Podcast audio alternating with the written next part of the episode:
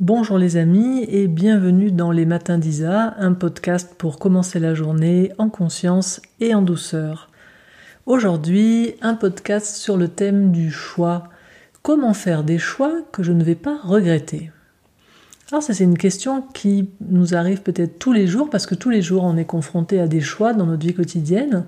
Et puis je sais pas si vous avez ce moment où euh, voilà il y a le choix. Euh, alors, est-ce que je vais manger Est-ce que je vais boire Est-ce que je continue cette relation Est-ce que je continue pas cette relation Est-ce que je, prends ce nouveau job ou est-ce que je garde l'ancien job Est-ce que je choisis cette couleur de peinture pour ma cuisine Est-ce que je prends du jaune ou plutôt du blanc Et puis ma voiture a changé. Est-ce que je prends une voiture électrique ou est-ce que je prends une voiture hybride ou est-ce que je prends tous ces choix, hein, tous ces choix apparents tous les jours.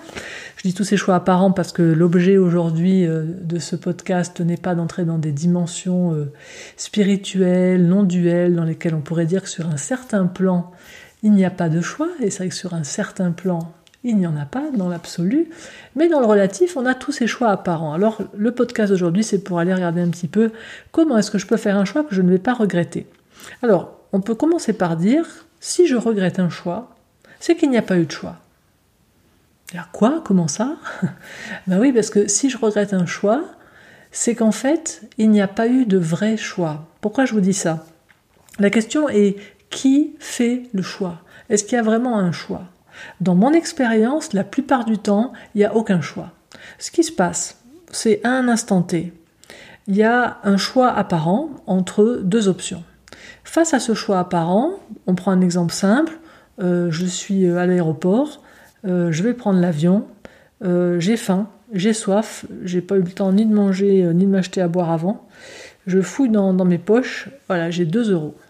C'est un peu short, je vais devant le distributeur, c'est un peu short 2 euros pour manger et boire, je regarde les tarifs. Donc pour 2 euros, soit j'ai un sachet de, de pop-corn, soit j'ai une bouteille d'eau. Donc là, qu'est-ce qui se passe? Je sens j'ai faim, j'ai soif et j'ai 2 euros. Donc j'ai pas assez pour les deux, donc il va falloir faire un choix. Donc est-ce que j'ai plus faim? Est-ce que j'ai plus soif? Là, si on regarde bien, moi dans ce que j'appelle intérieurement la balance des besoins, en réalité à ce moment-là, il va pas y avoir de choix. C'est-à-dire d'un seul coup, il y a un truc en nous qui va dire non mais j'ai faim en fait. Et tac, on met la pièce, on prend le sachet et hop, on commence à manger. Si on regarde vraiment, est-ce qu'il y a eu un choix ou bien est-ce que la part de nous qui avait faim dans la balance, elle a pesé plus lourd que la, part qui avait soif et elle a emporté le gros lot. Hmm? En réalité, il n'y a pas eu de choix.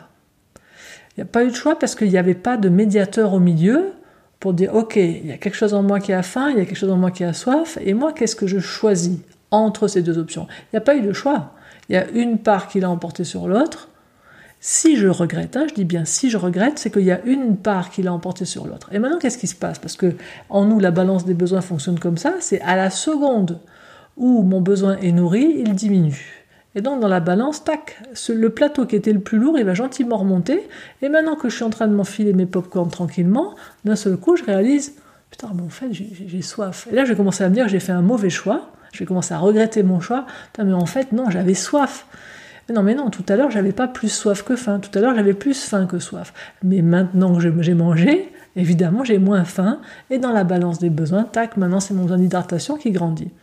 Alors, vous voyez bien, dans ce type de situation, il n'y a aucun choix. Si vous regardez après coup, vous pouvez juste constater qu'à un moment, il y a eu la pensée manger qui, qui a prédominé, ça a été constaté après coup, et tac, ça vous a fait passer à l'action. Donc, si je regrette un choix, c'est qu'il n'y a pas eu de choix. Quand je fais un vrai choix, euh, ça veut dire qu'à ce moment-là, je fais preuve d'un peu de libre arbitre. Dans libre arbitre, on a deux mots. On a libre et arbitre. Élémentaire, mon cher Watson. Donc, qu'est-ce qu'il nous faut? Il nous faut un arbitre, c'est-à-dire quelqu'un qui n'est pas euh, sur le terrain de jeu, hein, quelqu'un qui n'est pas impliqué dans la partie, et il nous faut quelqu'un de libre, c'est-à-dire qui n'est pas conditionné par ce qui est en train de se passer.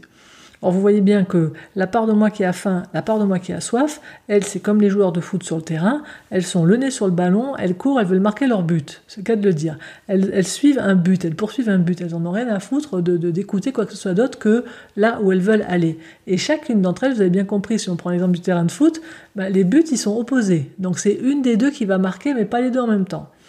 Donc, il me faut un arbitre et il faut qu'il soit libre, c'est-à-dire qu'il ait une forme de liberté qui fasse que ce ne soit pas les joueurs sur le terrain euh, qui, qui édictent les règles. L'arbitre, c'est lui qui dit c'est quoi les règles.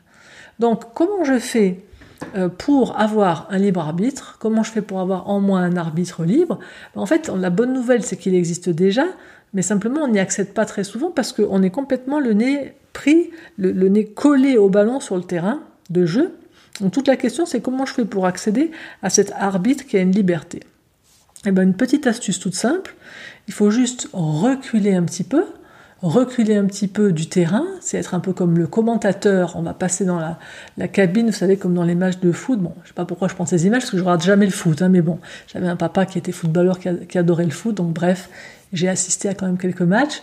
Donc les commentateurs télé, ils sont au-dessus du stade dans leur petite cabine avec leur casque et ils observent. Ils observent et qu'est-ce qu'ils disent? Ils disent ah il y a un tel euh, ailier gauche, il vient de passer le ballon, ah il y a l'arrière droit qui arrive, il y a l'ailier gauche, etc.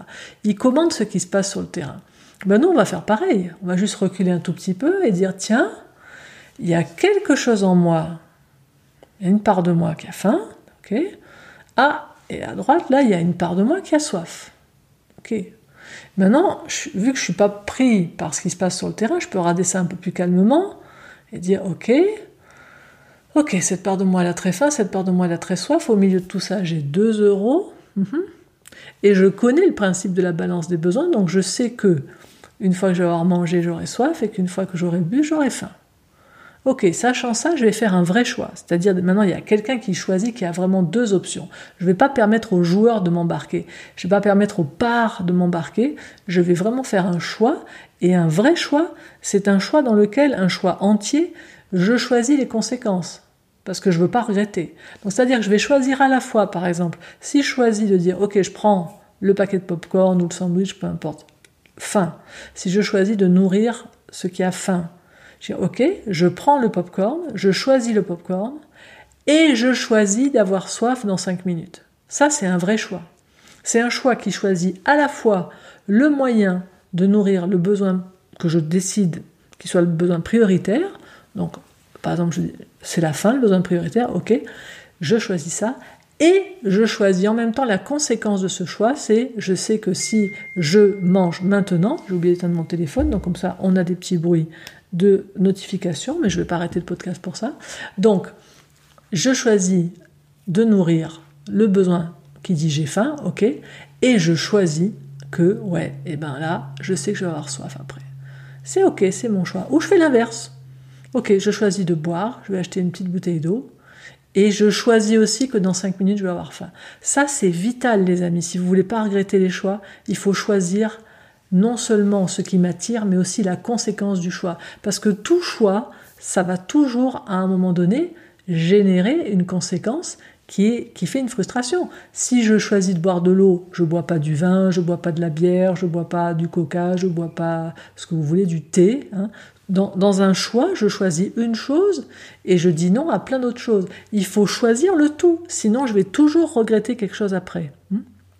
Donc, euh, ça, c'est le premier grand axe par rapport au choix. C'est un, avoir conscience de cette balance des besoins qui, dès qu'un besoin est nourri, l'autre va être plus costaud.